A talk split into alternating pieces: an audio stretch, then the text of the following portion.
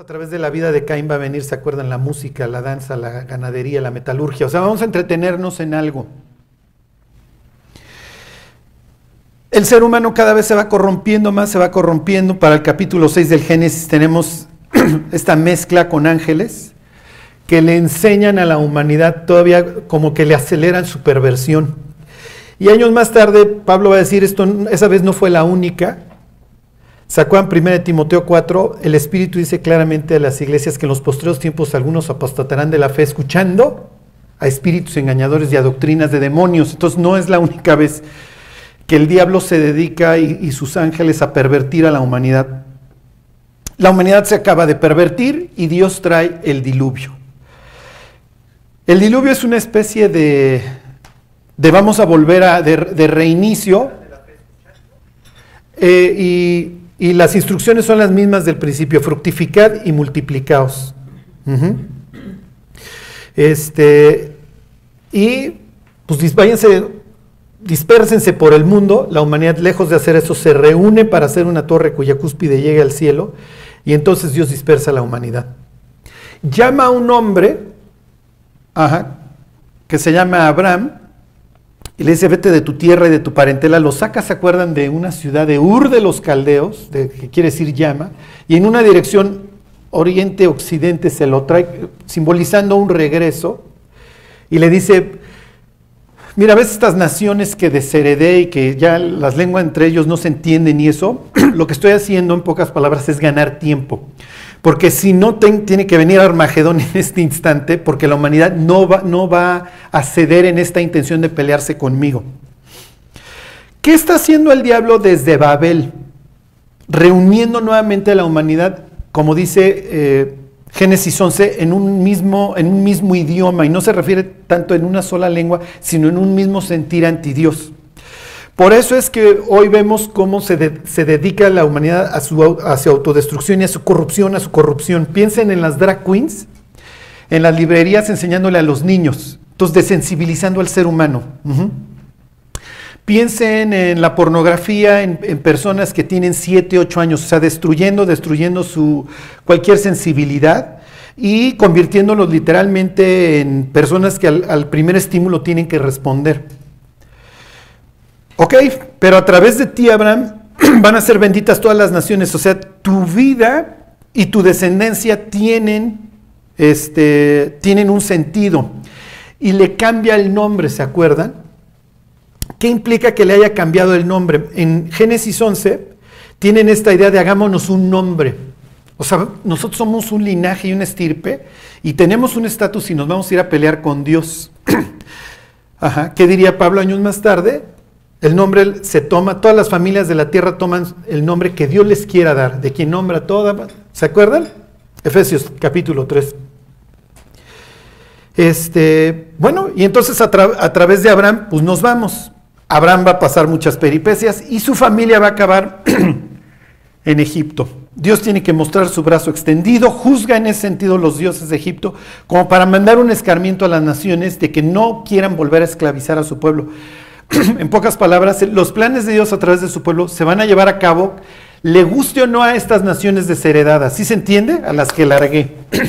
y entonces, dice Deuteronomio 32, a ver, ustedes naciones adoren a quien se les pegue la gana. A las estrellas, al sol, a la luna, hagan sus pirámides en Teotihuacán, hagan lo que se les pegue la gana. Sus pirámides en Egipto, sus figurats. Pero este va a ser mi pueblo. Y entonces manda un mensaje al resto de los pueblos. se establece se establece su pueblo, pero su pueblo tiene este problema que tenemos nosotros también, los dioses ajenos. Los dioses ajenos son muy atractivos y nos presentan cosas muy atractivas y salidas muy fáciles de nuestros problemas.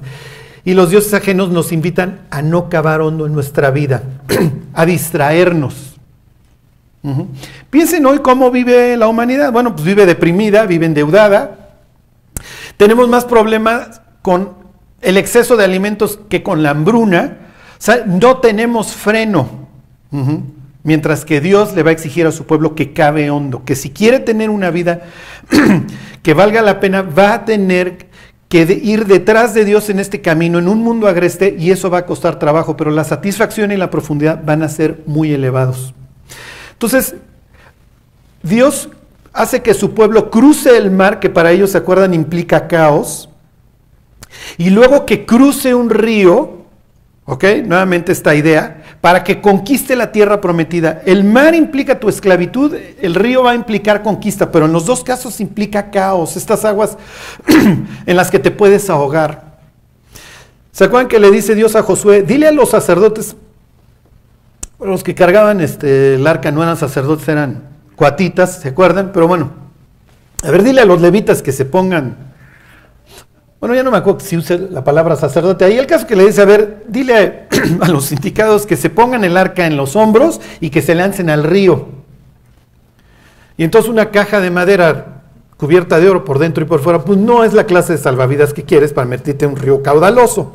El río se está desbordando, lo cual para los cananitas que están del otro lado implica seguridad porque su dios de la fertilidad Baal ha hecho crecer el río, entonces los israelitas que tienen a su dios Jehová están del otro lado y no pueden cruzar a conquistarnos. Entonces estos se lanzan directo al río y cuando sus pies están mojados, no es ver para creer, es creer para ver. Una vez que se mojan, se detiene. ¿Qué mensaje le manda Dios a los cananitas que están del otro lado cuando el Jordán está seco? ¿Qué pensaron? O sea, salieron dos palabras de la boca de los cananitas. Oh, oh. Se detiene el río y entonces cruza Josué, que nuevamente esta idea de cruzar al otro lado. Y entonces Josué arranca la conquista, va destruyendo todos estos clanes de gigantes que, okay, que viene este, la idea desde el Génesis 6. Y entonces él sabe que una vez que conquiste la tierra hay que mantener el orden. ¿Cómo? ¿Cuál es la respuesta de Dios al caos? ¿Qué me dirían? Ajá. ¿Y cómo se establece el orden? Con reglas y con leyes, muy bien. ¿Cuáles dirías, Daniel? ¿Las del Código Penal para el Estado de México? el Bill of Rights de los gringos, la Carta Magna. Bueno, están en Salmo 93. Ahorita lo leemos. El caso es que Josué, antes de despedirse, lo que, le, lo, que, lo que le quiere indicar al pueblo es, no se vayan a perder, no se vayan a perder. ¿Ok? Piensen en el apóstol Pedro diciendo, yo sé que ya me voy y lo único que quiero es que recuerden lo que les he enseñado. ¿Ok? Y muere Josué, mueren sus contemporáneos y, el pueblo de Dios cae en una espiral descendente de la que ya no se puede levantar y cada vez es peor. Y si han leído el libro de jueces, digo, simboliza la vida del ser humano, o sea, vamos mal, mal, mal, hasta que esto acaba en unas cuestiones este, brutales. O sea, realmente de una maldad inusitada acaba obviamente esto en una revolución, por poco exterminan a una de las tribus de, de Israel. ¿Y cómo se enfrenta el caos? Dice bien Daniel. Pero piensen que termina el libro de jueces en una revolución que se genera por haber abusado de tal manera de una persona que la matan. Este, y das la vuelta a la página y te cuenta la historia de una mujer infértil. O sea, ¿qué me importa, Dios? O sea, me acabas de contar de una revolución sangrienta en donde ya los israelitas están total y perfectamente desquiciados, ya no saben qué hacer. ¿Se acuerdan que acaba esto en algo ridículo en donde, hijo, ya no les, juramos no darles mujeres a los benjamitas, no sabemos qué hacer? Bueno, pues cuando estén bailando por ahí, que es que se las raptan, ¿no? Yo creo que todas las solteronas iban a bailar este, pues, de una vez. Saber si me lleva algún benjamita soltero. Este, digo, nos reímos, pero digo, es de risa, este, es de, digo, es de, es, de, llorar cómo acaba esto. Y entonces volteas la página y ves a una mujer infértil que tiene una rival, su marido se llama El Cana, que tiene una rival porque seguramente El Cana, que la la Biblia dice que la que la ama y presenta a Ana, esta mujer, como ejemplar, pero Ana no puede tener hijos y entonces pues tengo que ir por, este, ¿cómo se llamaba? Este, Penina, ¿no? ¿Cómo se llama la? Bueno, la, otra, ¿no? Y entonces, ¿qué tiene que ver esto digo, me estás contando una historia que lleva una idea, pues, ya me contaste la conquista y cómo se pudre esto, bueno, ¿cómo lo vas a resolver? Y todo el arreglo del caos empieza con una mujer infértil que se llama Ana, que además quiere decir favorecida, que de, favorecida en su época no tiene nada. Y de repente la ven de rodillas. La oración está en tal desuso que cuando el sacerdote la ve orando en el templo, digo lo que esperarías encontrarte en el templo, gente orando, le, pregunta, le dice que si está borracha. Entonces dices, oye, Elí, ¿de, qué me estás hablando? Es que la vi que estaba en silencio moviendo la boca, entonces deduje que estaba borracha. bueno, ¿qué esperas en el templo? ¿Y qué diría Elí? Mm, ¿Borrachos? Ahí están mis hijos. O sea, no puede, no, no, puede haber caído más bajo el pueblo de Dios. Pero a partir de las oraciones de esta mujer, empiezan a venir hombres de fe, empezando por su hijo. Samuel. Y Samuel eventualmente ungirá a David. Y David queda como el prototipo del pastor que ama y que da su vida por las ovejas. ¿Ok? Y David entiende algo y le queda muy claro yo tengo que exterminar de mi tierra todos estos vestigios de los hijos del diablo o de ángeles que se oponen contra Dios. Entonces, por eso todos estos pasajes de Goliat y luego Ishbi Benob y todas estas cosas, tengo que dejar las fronteras de mi pueblo porque hoy tengo muchas invasiones por todos lados, no solamente militares, sino ideológicas. Entonces, tengo que limpiar a mi pueblo de todos estos dioses. Y de ahí, tengo que dejar un linaje que respete a Dios, porque así de esta forma mi pueblo no vuelve a caer en el caos, no se vuelve a destruir. Ok, ahí está en Salmo 93. Bueno, ahora sí. Este es uno de los tantos ejemplos. Ahorita les leo este el 89 para que vean. Dice 93, Jehová reina, se vistió de magnificencia. Jehová se vistió, se ciñó de poder, afirmó también el mundo y no se moverá. Firme es tu trono desde entonces, tú eres eternamente. Fíjese, todo esto parece que no tiene nada que ver entre sí. Alzaron los ríos, oh Jehová, los ríos alzaron su sonido. Alzaron los ríos sus ondas. Jehová en las alturas es más poderoso que el estruendo de las muchas aguas, más que las recias ondas del mar. ¿Ok? Hasta aquí parece que tuviera algo de, pues, ¿cómo les diré?, de coherencia el salmo porque, bueno, pues habla de que el mundo fue establecido por Dios, no se va a mover, y luego habla de que los ríos alzan sus, aguas y que los mares alzan sus aguas, pero Dios es más poderoso que, pues, que ellos. Está bien. Y luego, algo que absolutamente parece que no tiene nada que ver. Me hablas de ríos, me hablas de mares, y luego dice, tus testimonios son muy firmes. La santidad conviene a tu casa. Oh Jehová, por los siglos y para siempre. ¿Qué tiene que ver una cosa con la otra? ¿Qué tiene que ver los ríos y el mar? Con que la santidad convenga a la casa de Dios.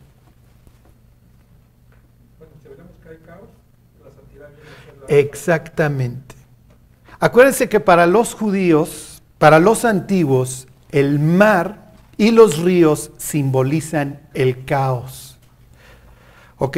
Y entonces la respuesta al caos es son los testimonios de Dios.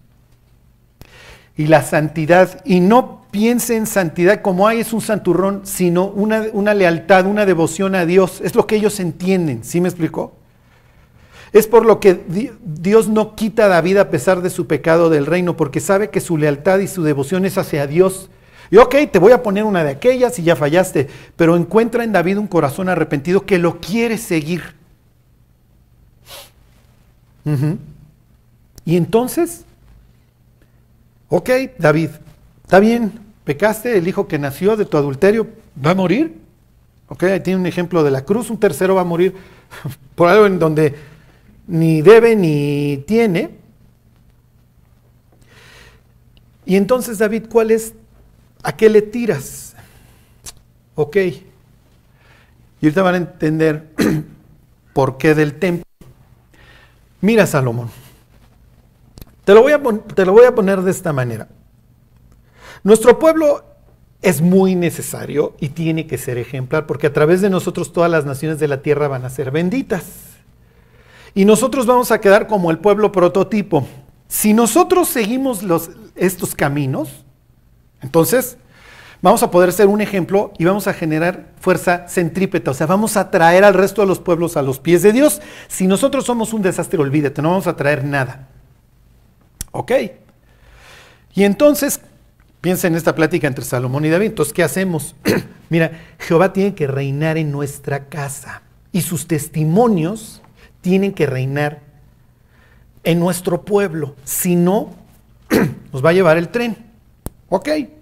No te preocupes, Jehová es mi pastor, Jehová va a ser tu pastor, nada te faltará. En lugares de delicados pastos te va a ir guiando, en tu aguas de reposo te va a pastorear. Confortará tu alma. ¿Ok? Esta idea de confortar es que restaura. La palabra que se usa ahí es shub. ¿Se acuerdan que shub es regresar? ¿Por qué? Porque copito de nieve se va. Váyanse al Salmo 119. El Salmo 119 es el más largo de toda la Biblia Digo, este, sí, pues tiene 170 y tantos. Ahorita vamos a ver cuántos este, versículos. Y habla de un solo tema, de los testimonios de Dios. Okay, va a hablar, lámparas a mis pies tu palabra, lumbrera mi camino, tus manos me hicieron y me formaron, hazme entender y guardaré tus mandamientos. ¿Con qué guardará el joven tu camino? ¿Con qué limpiará el joven su camino? Con guardar tus mandamientos. Fíjense cómo termina el Salmo. Miren, se los leo desde el 174. He deseado tu salvación, oh Jehová, y tu ley es mi delicia. Viva mi alma y te alabe, y tus juicios me ayuden. Yo anduve errante como oveja extraviada. Busca a tu siervo, porque no me he olvidado de tus mandamientos. Entonces otra vez esta idea de que los mandamientos traen orden y le dice David, por favor, no me quiero apartar Mira, entiendo que me aparté y le dice a Dios, por favor búscame, no me vayas a dejar que me pierda. ¿Hasta aquí vamos bien? Ok, entonces, mira, Salomón, tú sabes que tu mamá y yo no empezamos de la mejor manera, ¿ok? Tu mamá, de hecho, era esposa de otra persona, ¿ok? Y sí, es natural que todo el mundo te odie en el palacio, tú eres hijo del amante, tú eres hijo de la quelite, pues sí. Y es natural que Adonías pues, estuviera muy enchilado porque, oye, pues no se vale. Pero bueno, Dios ha cubierto mis faltas, Dios me regresó. David entiende de primera mano que Dios sale en busca de su oveja perdida, por eso regresará mi alma. Bueno, y entonces, ¿qué hago, papá? Tú tienes que entronar a Dios en este país. Entonces, mira, Dios ya no me permitió construirle casa porque pues yo me di de trancazos con todas las naciones de al lado, pero tampoco es que las, que la, tampoco la idea es estarlas agarrando a, a, trancazos, la idea es que se unan a Dios. Entonces no me dejó Dios, yo, me dijo que yo había derramado demasiada sangre, pero que de mis lomos iba a venir alguien que en su reino iba a reinar, iba a imperar la paz.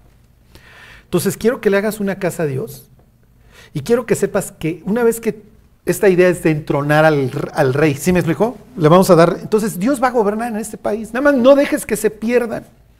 También le hace su casa y le dice, por favor, Dios, escucha nuestras oraciones.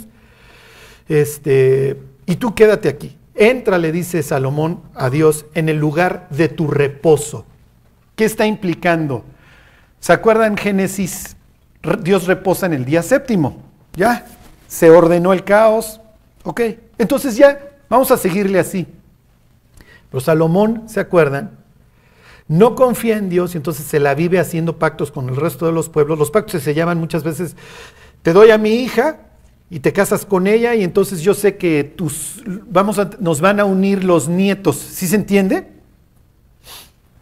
Entonces, a ver, te doy a mi hija y tus hijos van a ser mis nietos y entonces empezamos a hacer todo este tipo de alianzas y nos empezamos a parecer y efectivamente Salomón, los hijos de Salomón se empiezan a parecer al resto de los pueblos, se parecen a Faraón, se parecen, etcétera, etcétera, y esto se vuelve un desastre.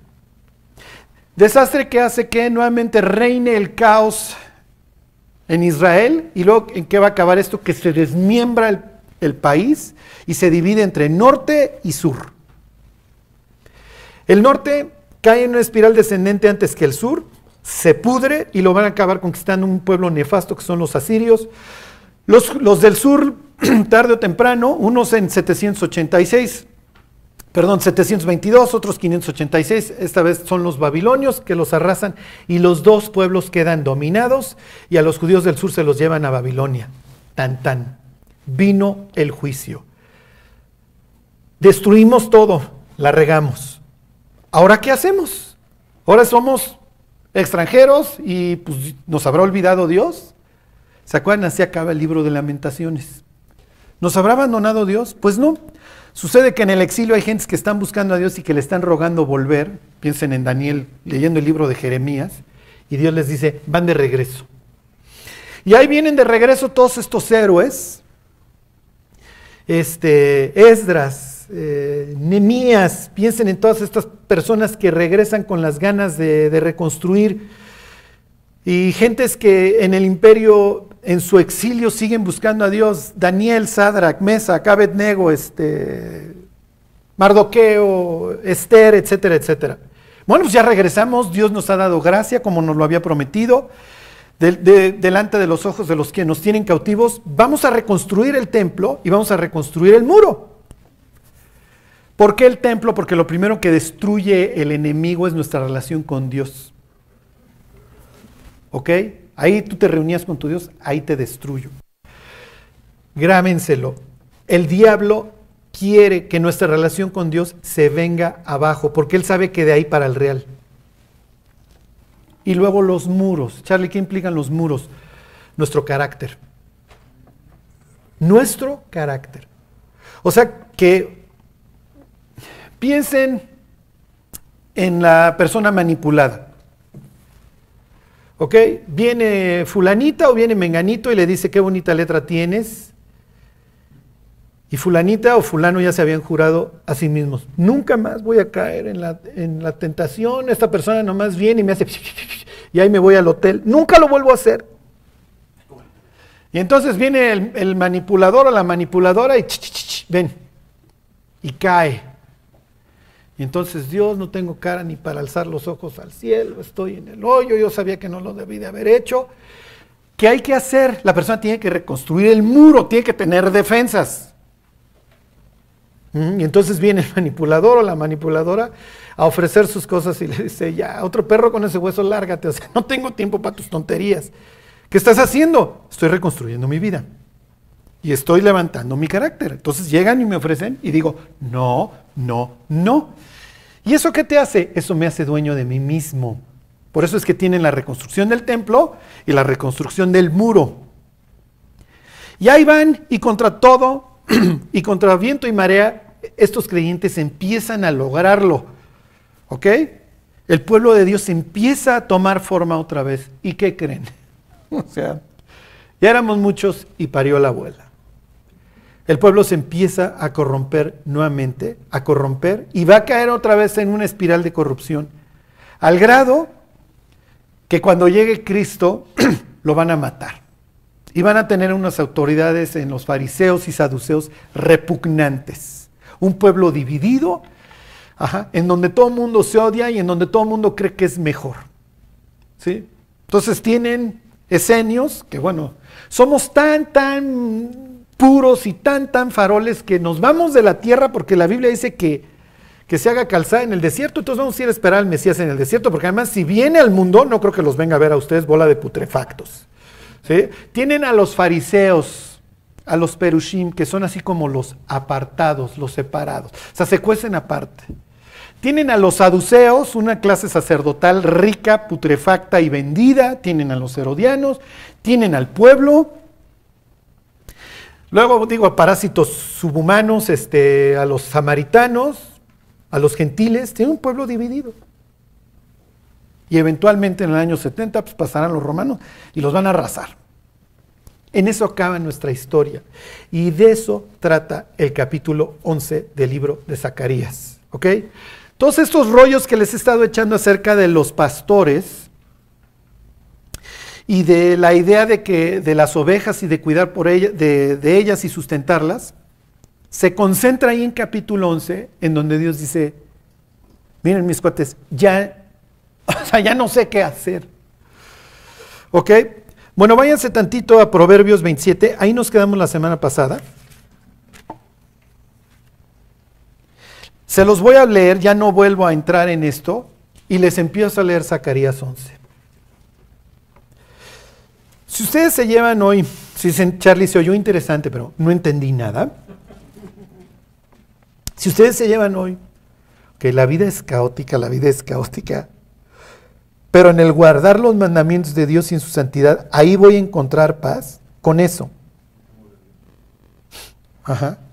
Y, ok, Jehová es mi pastor, nada me faltará. Jehová es mi pastor, nada me faltará. Y aunque la vida me arroje muchos problemas, aunque ande en valle de sombra de muerte, no temeré mal alguno. Tus instrumentos, tu vara y tu callado me van a infundir, infundir aliento. El bien y la misericordia me van a ir arreando. Ciertamente el bien y la misericordia me seguirán van detrás porque ¿sí? van arreando todos los días de mi vida. Y luego, Dios, me vas a llevar a tu casa. Fíjense, versículo 25. Sé diligente en conocer, el estado de, de tus ovejas y mira con cuidado por tus rebaños. Esto se llama literatura de la sabiduría. Y precisamente eso es lo que quiere inyectar en el pueblo de Dios. ¿Por qué? Porque el pueblo de Dios necesita dos cosas en su peregrinaje hacia la casa de Dios. La guía y la sabiduría. Hay veces en, donde Dios dice, no te preocupes, sé que no tienes la más remota idea de qué hacer, yo te voy a guiar. Y hay veces en donde Dios se nos queda viendo y dice, sé sabio, pues tú ya eres sabio, ¿no? No te vayas ahí, este, ya no te cueces al primer hervor. Es lo que Pablo le dice a los efesios, estoy orando para que Dios os dé espíritu de sabiduría y de revelación en el conocimiento de Él. ¿Ok? Entonces las dos cosas, esta es literatura de la sabiduría y está hablando el padre con el hijo y le dice, mira hijo, tienes que ver por tus ovejas. ¿Ok? Somos una, ¿se acuerdan? Sociedad desde un punto de vista económico difórmica. Tenemos dos formas de sustento, la ganadería y la agricultura. Y además las dos se necesitan unas a otras. Cuando acababan las cosechas, metían a los rebaños a que se acabaran el rastrojo y todo. Entonces llevaban a cabo una actividad de limpieza. Sus patitas aireaban la tierra que acababas de cosechar y además como las tenías ahí a, los rebaños durante literalmente días o semanas, comiendo el rastrojo, se dedicaban a, pues, hacer poporronchas y ya solitas te limpiaban el campo, te lo aireaban y te lo fertilizaban. Entonces, sí, sí se entiende, o sea, a ver, estos, las ovejas no las puedes perder, mi cuate, a menos de que cuando quieras después de la cosecha tú quieras alzar el rastrojo, tú quieras andar pisoteando el campo para airearlo y tú lo quieras fertilizar. ¿Ok? Va a estar difícil. Bueno, dice versículo 24, porque las riquezas no duran para siempre. Y pregunta, ¿y será la corona para perpetuas generaciones? Ok, pónganse una corona en la cabeza como dice aquí, será la corona para perpetuas generaciones. Ustedes son reyes, ascienden al trono en el pueblo de Dios. ¿Y ahora qué hago? ¿Y ahora qué hago? O sea, ¿qué sigue Dios? Piensen en Salomón. Ok, ya ascendí al trono. Y entonces, pues busco a Dios. Oye Dios, este, pues ¿qué hago? O sea, no tengo la más remota idea qué hacer y pues me acaban de poner al frente del pueblo más importante en la historia de la humanidad desde Babel. ¿Qué hago? No te preocupes, como no me pediste ni victoria contra tus enemigos, ni riquezas, esas cosas te las voy a dar por añadidura. y como me pediste sabiduría, pues es lo que te voy a dar. Ok, Salomón en su sabiduría pues va a escribir esto casi casi diciéndole a, a los siguientes reyes, a ver, Roboam, tienes que ver por tus ovejas bueno, pues ¿qué hacemos? ¿Qué hay que hacer? Tienes que cuidar para que no vuelva a reinar el caos en nuestro país, que vivan en su devoción a Dios y con los testimonios. Ahí radica el éxito de Josafat, ¿se acuerdan? El rey Josafat se dedica a enseñar al pueblo. Él mismo lo destruye porque va y hace parentesco con, con un rey nefasto como era acá. Pónganse su cachucha a los que son papás. Oye Dios, ¿qué hago? Bueno, pues tienes que cuidar de tus rebañitos, tienes que cuidar de tus hijos, y entonces, ¿qué hago? bueno, búscame a mí. Búscame a mí y busca la forma en la que en tu hogar haya santidad. Dice versículo 25, saldrá la grama, aparecerá la hierba y se segarán las hierbas de los montes. Los corderos son para tus vestidos y los cabritos para el precio del campo, y abundancia de leche de las cabras para tu mantenimiento, para mantenimiento de tu casa y para sustento de tus criadas. Lo que le está diciendo, vives de tus rebaños, cuídalos. ¿Ok? Si eres rey, vives de tu pueblo. Luego entonces, cuídalo. Ok, ahora sí váyanse a Zacarías 11 y van a ver que esto es muy, ya se hace bastante fácil. Zacarías presenta ahí a gentes que están todas este, salzadas, las compara, eso ya lo vimos, con árboles, árboles muy faroles como los cedros, ¿se acuerdan? cipreses. Y entonces se los leo de, otra vez, esto ya lo habíamos visto, pero se los vuelvo a leer. 11.1.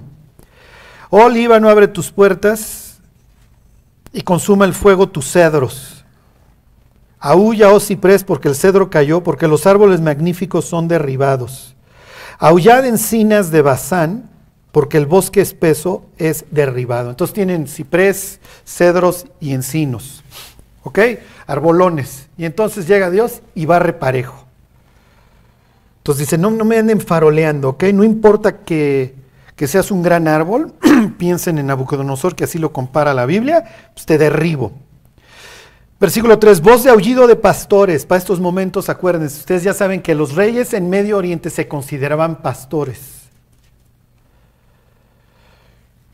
Porque su magnificencia es asolada, estruendo de rugidos de cachorros de leones, porque la gloria del Jordán es destruida. El Jordán es un sitio, ¿cómo les diré? Este, pues glorioso en el sentido de que pues, hay abundancia, porque hay agua, nuevamente pues, de árboles y de maleza, y adiós. Y entonces va a tener una conversación con el profeta Dios. va a hablar Dios, versículo 4. Así ha dicho Jehová mi Dios, apacienta las ovejas de la matanza, a las cuales matan sus compradores y no se tienen por culpables. Y el que las vende dice, bendito sea Jehová, porque ha enriquecido, ni sus pastores tienen piedad de ellas. Entonces contrasten esto con lo que acabamos de leer en, este, en Proverbios. Cuida de tus ovejas. No, no, aquí mátales. Vamos a hacer barbacoa a diario. Vamos a venderlas, vamos a deshacernos de ellas, vamos a abusar de ellas. ¿Qué es lo que está presentando la, la Biblia aquí en este libro profético? Que las autoridades israelitas nuevamente se vuelven a pudrir. Y entonces vuelvo a abusar del pueblo. Y eso es lo que dice, y es lo que veremos luego, Isaías 40 en adelante. Regresamos, sí, pero pues, todos somos pránganas, pero vamos creciendo, vamos creciendo, el templo ya se hizo. Oye, yo soy sacerdote. Y estoy esperando, pues el diezmo y estoy esperando A, B y C y D. Además, mira, ya no te voy a dejar entrar. Y empieza a darse la corrupción espantosa. ¿Ok? Dice versículo 6, por tanto, no tendré ya más piedad de los moradores de la tierra, dice Jehová, porque he aquí yo entregaré los hombres cada cual en mano de su compañero y en mano de su rey, y asolarán la tierra, y yo no los libraré de sus manos. ¿De qué está hablando? Pues nuevamente está hablando del caos. Todo mundo empieza a matar a todo mundo. ¿Ok? Y entonces dice Dios, miren, mis cuates, ya, ya volvieron al caos, ya no los aguanto. Hagan lo que se les pega la gana, vuélvanse a matar entre ustedes. Ya no tienen este sentido. ¿Ok? ya no tienen este sentido de vamos a hacer que Dios vuelva a habitar en nuestra tierra y que el resto de los pueblos quiera seguir a este Dios. Y entonces, lejos de eso, el resto de los pueblos dice, pues yo no quiero saber nada de estos cuates porque están peor que nosotros. Sí se entiende. ¿Por qué fracasan las familias? ¿Por qué fracasan los matrimonios? ¿Por qué fracasan las iglesias? ¿Por qué fracasa el pueblo de Dios? Porque olvidamos cuál es el sentido de nuestra vida. Nos dejamos de gozar en que las almas vengan al conocimiento de Dios, nos dejamos de gozar en que las almas caminen con Dios. Caemos en un pesimismo, pues miren, yo no les voy a decir que el mundo está padrísimo, pero caemos en un pesimismo frente a Dios en donde Dios ya no tiene caso nada, esto está peor que nunca. Dejamos de vivir para Dios. Miren, piensen en esta iglesia a la que Dios baña de elogios y luego le dice, pero ya no vas a brillar. ¿Se acuerdan de Éfeso? Le dice Dios, mira, trabajas suardamente por amor de mi nombre, no has desmayado, pruebas a los que se dicen ser apóstoles si no lo son, y, y, los encuentras lo que son verdaderamente, mentirosos. Aborreces las obras de los Nicolaitas, las cuales yo también aborrezco. Te has rifado, pero tengo contra ti una cosa. ¿Se acuerdan? Te olvidaste de por qué hacías las cosas, te olvidaste de tu primer amor. Ya no, ya no sabes por qué te paras en las mañanas, ya no sabes por qué vives. Cada vez que una persona se convierte, la Biblia dice que se hace una fiesta en el cielo, ¿se acuerdan? y entonces ya no vivimos para esas fiestas, ¿no? Nada más vemos al vecino y hmm, más material para el infierno, Señor. Y Dios diciendo, pues sí, mi cuate, pero pues tú también eras. Pues sí, pero ya lo ves que está súper mal. Y Dios dice, pues tú no comías piñas, mi cuate. Ya perdiste el sentido, ya no sabes. Entonces, miren, hoy desgraciadamente el cristianismo pues, es una viva imagen de esto, en donde literalmente llegan los pastores, lucran, se hace un desastre, abusan de las ovejas, ¿Y a qué me refiero muchas veces que abusan de las ovejas? Ni siquiera les enseñan la Biblia, no les hablan nunca del infierno y no les dan un sentido por qué vivir. Se vuelve caótico. Fíjense, versículo 7. Entonces está este personaje que le contesta a Dios en esta historia. Apacenté pues las ovejas de la matanza, esto es a los pobres del rebaño, y tomé para mí dos callados. Al uno puse por nombre gracia y al otro ataduras y apacenté las ovejas. Entonces, miren, en esta historia tenemos como un último intento. Entonces llega Dios con un pastor ahí que desconocemos y le dice, apacienta las ovejas de la matanza. Porque por, pobres, mira, las están destrozando y entonces este toma sus varas. a un a un palo le pone gracia y al otro le pone ataduras. ¿Ok? Unión. ¿A qué unión creen que se refiere?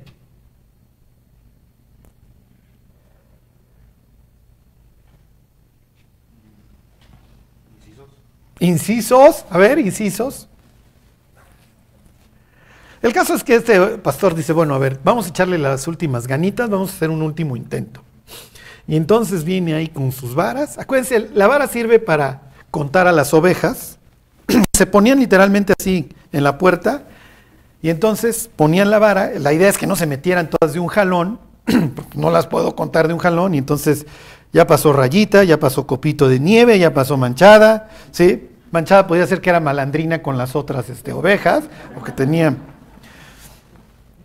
El caso pues ya pasó. Servía para rifarse con los coyotes, este, linces, lo que se le fuera apareciendo al, al pastor, para disciplinar cuando Manchada se pasaba, ya andaba corneando a la de al lado.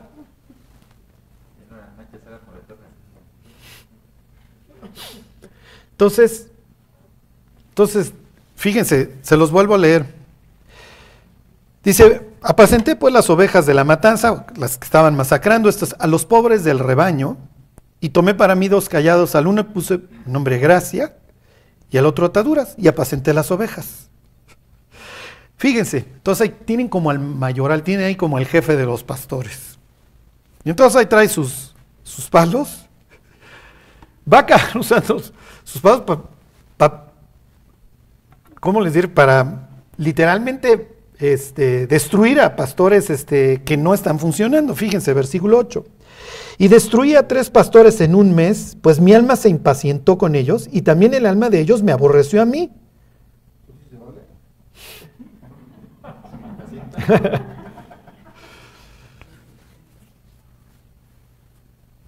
¿Qué implica esto de unión? Gracia nos queda claro, a ver, les estoy extendiendo mi gracia, a ver, voy a esperar, voy a esperar a ver si encuentro un resultado.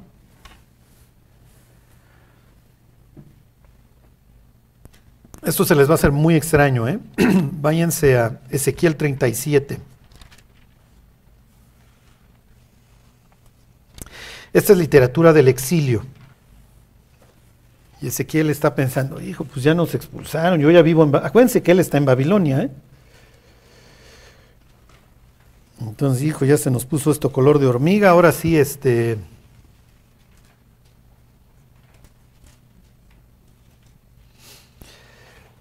Y entonces Dios le presenta ahí un valle de huesos secos.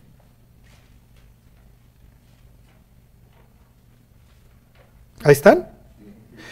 Dice, la mano de Jehová vino sobre mí, me llevó en, en, el espíritu de Jehová y me puso en medio de un valle que estaba lleno de huesos secos. Y me hizo pasar cerca de ellos por todo en derredor, y aquí que eran muchísimos sobre la faz del campo y por cierto secos en gran manera. O sea que están hechos pedazos, por eso aclara. Y me dijo, hijo de hombre, ¿vivirán estos huesos? Y dije, Señor Jehová, tú lo sabes. Me dijo entonces, profetiza sobre estos huesos y diles, huesos secos, oíd palabra de Jehová. Así ha dicho Jehová el Señor a estos huesos, a estos huesos, he aquí yo hago entrar espíritu en vosotros y viviréis.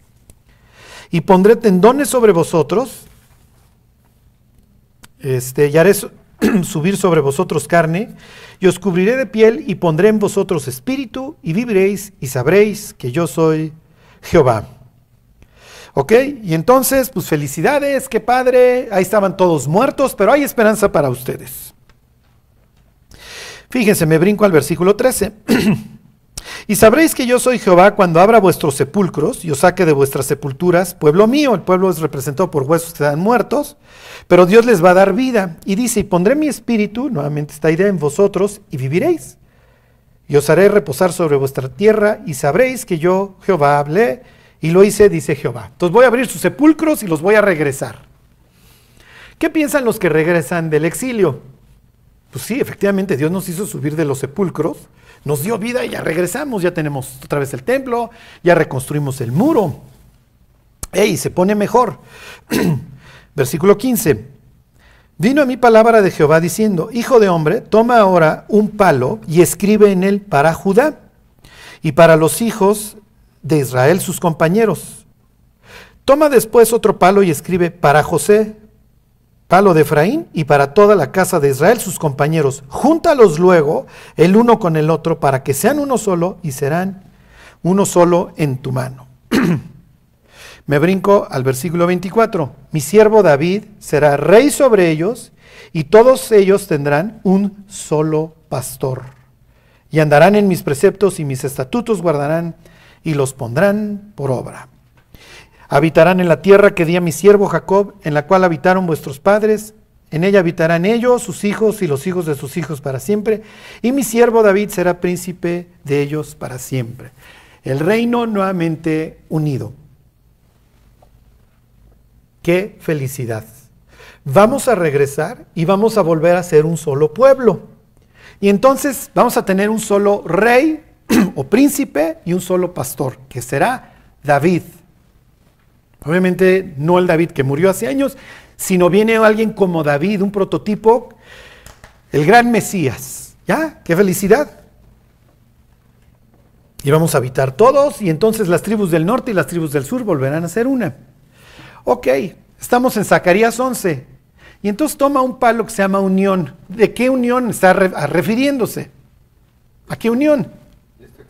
Exactamente, pues está hablando de lo mismo, el pueblo del norte y el pueblo del sur.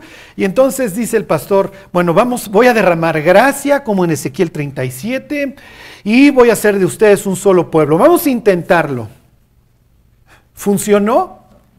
No funcionó. Entonces dice Ezequiel 37, sorry, no se logró. Regresense a Ezequiel 11. No es la única vez, hoy ya no me va a dar tiempo, pero con eso arranco la próxima semana. No es la única vez en donde se revierte una orden dada previamente por Dios a un profeta. Si Ezequiel hubiera estado vivo, pues Ezequiel se hubiera querido morir, porque dice, oye, yo vi una visión increíble que regresábamos y y entonces nos volvíamos a unir las doce tribus y éramos todos felices y Dios ponía un superpastor sobre nosotros, semejante a David, y ahora resulta que no funcionó. Si ustedes siguen la historia y, y, leyeran la Biblia como una novela, verían que Dios le ordena esto a Ezequiel y cuando llegas a Zacarías, ah, ya se va a cumplir, porque trae este sus varas y una de ellas dice unión y otra gracia. Ok, felicidades. Fíjense, les vuelvo a leer desde el 8. Ok, entonces ahí está echándole ganas este superpastor. Y dice, y destruí a tres pastores en un mes, pues mi alma se impacientió, se impacientió, ¿eh? se impacientó contra ellos, y también el alma de ellos me aborreció a mí. Y dije, no os apacentaré, la que se muera, que se muera, y la que se pierda, que se pierda, y las que queden, que cada uno coma la carne de su compañera. Tomé luego mi callado gracia y lo quebré para romper mi pacto que concerté con todos los pueblos. Y fue deshecho en ese día, y así conocieron los pobres del rebaño que miraban a mí, que era palabra de Jehová. Y les dije, si os parece bien, dadme mi salario, y si no, déjenlo. Y pesaron por mi salario 30 piezas de plata. Y me dijo Jehová, vuelve a hablar Dios con este pastor, échalo al tesoro, hermoso precio con que me han apreciado, y tomé las 30 piezas de plata y las eché en la casa de Jehová al tesoro. Quebré luego el otro callado ataduras para romper la hermandad entre Judá e Israel. Adiós. Charlie, ¿qué quiere decir todo esto? el deseo de Dios con ese pueblo que regresa es que mantuviera el orden, pero ya no quisieron. Y a lo que va a regresar desgraciadamente el pueblo de Judá, estos que regresan del exilio, van a volver al caos. Y entonces Dios hagan de cuenta que hace el último intento y les dice, a ver, yo los voy a apacentar, yo voy a ser su Dios. Regresen y les voy a dar un liderazgo tipo David, pero el pueblo ya no quiso. Y se dedicaron, y esto lo narra el libro de Isaías, luego lo, lo iremos estudiando, y se dedicaron a menospreciar a los pequeños del pueblo. Y es lo que el libro de Isaías constantemente se va a quejar. Una de las cosas que dice es que su casa será llamada casa de oración a todas las naciones, ¿se acuerdan? Y ya sabemos qué sucede en la época de Jesús. Y entonces dice, le dice este pastor, mira, ya no los aguanté. Me reventé tres pastores en un mes, hasta que llegó un punto en donde Mira, la gracia, adiós, esta unión, adiós, yo ya me voy. Muchachos, ¿me quieren dar mi pago por haberlo intentado? Entonces hagan de cuenta que el liderazgo israelí saca 30 piezas de plata. Era lo que se pagaba por un siervo acorneado, si se acuerdan en la ley. Por José todavía cobran menos, cobraron 20 los hermanos. Entonces dicen, ahí está tu lana. ¿Se acuerdan por cuánto entrega Judas a Cristo? Por estas mismas 30. Piensen en un fariseo leyendo Zacarías 11. Cuando llega Judas y les avientan las 30 piezas de plata, y entonces dicen, pues échenlo en el tesoro. Eh, para, vamos a ver, algo compramos del campo del alfarero. La palabra tesoro aquí es yatzar, que es alfarero. Dáselo al alfarero. ¿Ok? Que eso ya viene ahí, está en Mateo 27, lo vemos la próxima semana. Y decir, creo, tengo la ligera sospecha de que cumplimos esto. Y de que al pastor, al buen pastor, como se hacía llamar este mismo Jesús, lo, nos lo vendieron por estas mismas 30 piezas de plata. Y se ve que efectivamente nuestro liderazgo es tan corrupto y tan corrompido que de plano Dios ya nos dijo, ahí la ven muchachos. Y nos volvemos a ver cuando, cuando se abra el cielo y digamos, bendito el que viene en el nombre de Jehová. ¿Ok? Acuérdense que la literatura apocalíptica, en el fondo, Charlie, ¿cómo sé si una literatura es apocalíptica? si tú ves desesperanza en el pueblo de Dios, que ya esto ya no se arregla. Lo que va a seguir aquí, todo Zacarías, es Apocalipsis. Aquí, en este punto, la siguiente semana vamos a empezar a ver de la bestia. ¿Ok? ¿Por qué? Porque literalmente Dios dice, yo ya no los, miren mis cuates, yo ya no. Entiéndanse con la bestia. ¿eh? Y entiéndanse con la bestia es, a ver Israel, sufre los siguientes gobiernos humanos que te toquen los siguientes 20 siglos o los que sean. Y luego te fletas a la bestia. Y vas a ver si no me ruegas que regrese. Y por eso, más adelante, que es lo que dice el libro de Zacarías, y mirarán a mí a quien traspasaron. ¿Y qué? ¿Y qué? ¿Qué dice? ¿Qué van a hacer cuando lo vean? No, y van a chillar, y van a llorar. Porque sí, efectivamente, no quisimos, no quisimos que tú reinaras sobre nosotros, Jesús. Fíjense cómo Moisés va a luchar contra su pueblo desde el primer día. ¿Quién te ha puesto sobre nosotros por juez y por rey? Oh, oh. ¿Qué va a decir luego Moisés? Oye, me quieren apedrear. Pero Moisés nunca deja de estar orando por su pueblo. Como diría Pablo, entre menos me quieren, yo más los quiero, le dice a los corintios. Y mi corazón, lejos de encogerse, se hace más grande. De este lado del Nuevo Testamento, Pablo queda como el prototipo del pastor que aunque sus iglesias lo odian, él las quiere. Tienen amor apache entre muchos de ellos. Piensen en David. ¿Dónde dejaste las pocas ovejas? Ajá.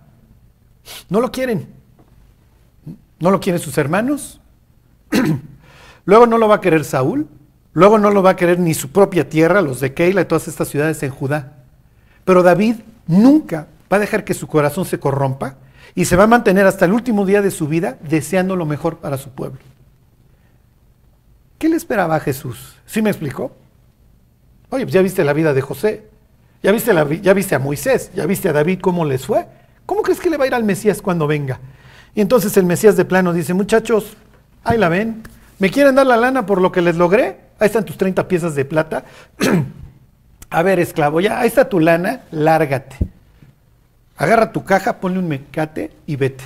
Y entonces dice, bonito precio con el que me apreciaron. Y eso lo dice, si, se fijaron, Jehová. Lo dice Dios. Como diciendo Dios nuevamente, como en el caso de Samuel, cuando le dice, mira, no te están desechando a ti, Samuel. Al que están desechando es a mí.